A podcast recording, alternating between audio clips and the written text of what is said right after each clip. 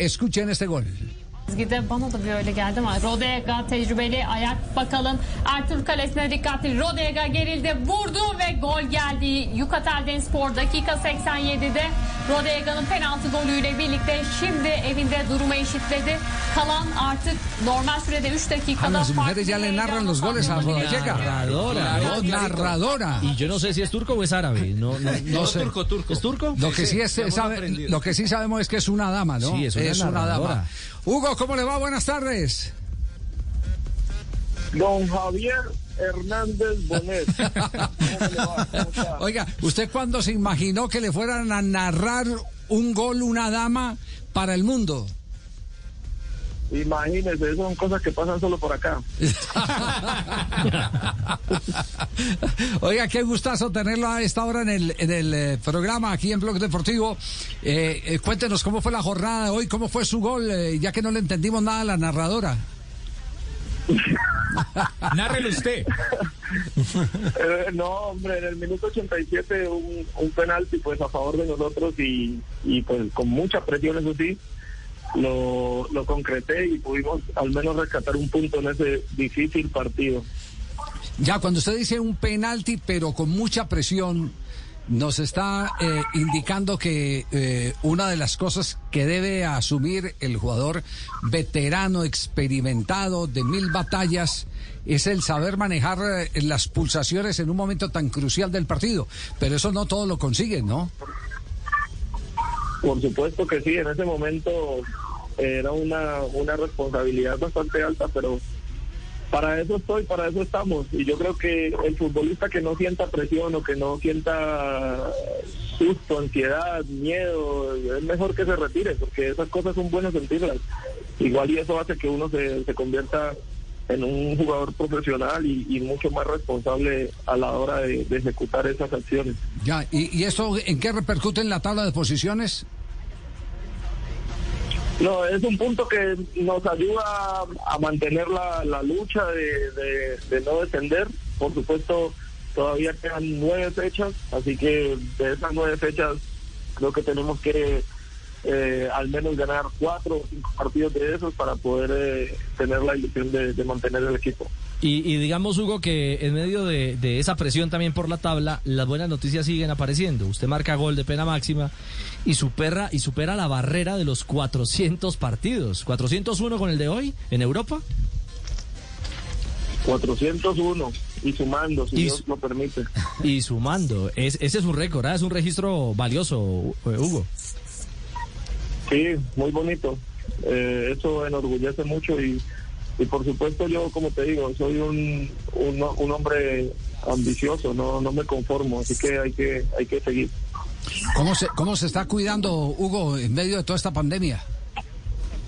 No, no, obviamente con, con todos los protocolos de tapabocas y bueno, mucho cuidado al, al lavado de las manos, todas estas cosas, y intentándolo estar en, en lugares donde haya mucha aglomeración.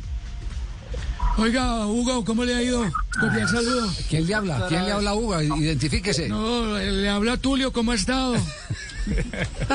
Ah, ¿qué pasa, Tulio? ¿Cómo? Hola, ¿cómo le ha ido, hombre? Qué felicidad, hombre, volver a escuchar, hombre.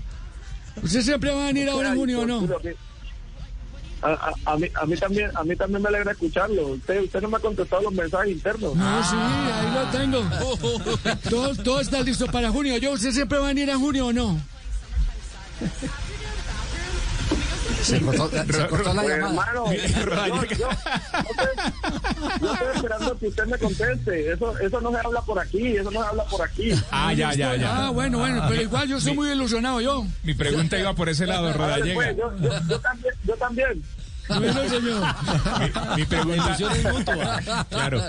Mi pregunta iba por ese lado. Lo han vuelto a llamar de estos lados, pero veo que usted es el que está escribiendo, porque se había dicho que Millonario, se había dicho que América, y al final. No, eh... América, América, América, América, América, América, América, América. Al final usted le está escribiendo es a Tulio. Sí, no, yo en, en realidad, si te soy sincero, yo no, yo no he hablado con nadie. En estos días no he hablado con nadie de, de allá de, del fútbol colombiano. Así que por ahora concentrado en, en seguir manteniéndome por acá. No, pues es que Tibaquira no tiene buen humor, entonces entendió No, que porque, lo esperamos que en junio. el tulio de mentiras eh, lo, lo- Ya, ya me dio rabia ahí. sí, sí, ya, me dio rabia porque Sí, eso ya. no para millonarios. Eso no para millonarios. Usted está haciendo fuerza por millonarios. Ah, Tulio, olvídese. Pero yo sí, Hugo, Hugo le quiero, le quiero preguntar eh, por la selección Colombia. Usted que conoce a Reinaldo eh, Rueda, ¿todavía tiene esa ambición? ¿Ha tenido alguna cercanía? Eh, ¿Cómo se sigue preparando para que se dé ese momento? Eh, ¿Qué piensa usted al respecto? que pienso, ah, mejor dicho, el profe Rueda, pues obviamente no, no, no son sino palabras buenas, porque él, él entablado una, una relación con él desde hace muchos años, eh, hasta, no sé, hace, no sé hasta hace cuando estuve con él en, en Londres, almorzando, perdón, cenando. Y a mí me alegra mucho porque es un hombre que conoce el fútbol colombiano, conoce el jugador colombiano, tiene muchísima experiencia a nivel de selecciones y yo estoy muy seguro de que va a aportar todo su conocimiento y con esta con esta calidad de jugadores que hay hoy en día en, en nuestra selección es, es muy fácil pensar en ganar. Ya hay que empezar a, a pensar en ganar. Colombia ya no tiene que participar, Colombia tiene que ganar algo. Así que ojalá que el profe llegue con, con esa mentalidad y que, que se pueda lograr. Sí. Eh, bueno, yo, yo siempre he tenido a Reinaldo como un eh, eh, total y absoluto ganador. Eh, falta ver es qué actitud tiene el resto del grupo. Porque de- del contenido humano depende mucho lo, lo, lo que pueda eh, ejecutar el director técnico, ¿no?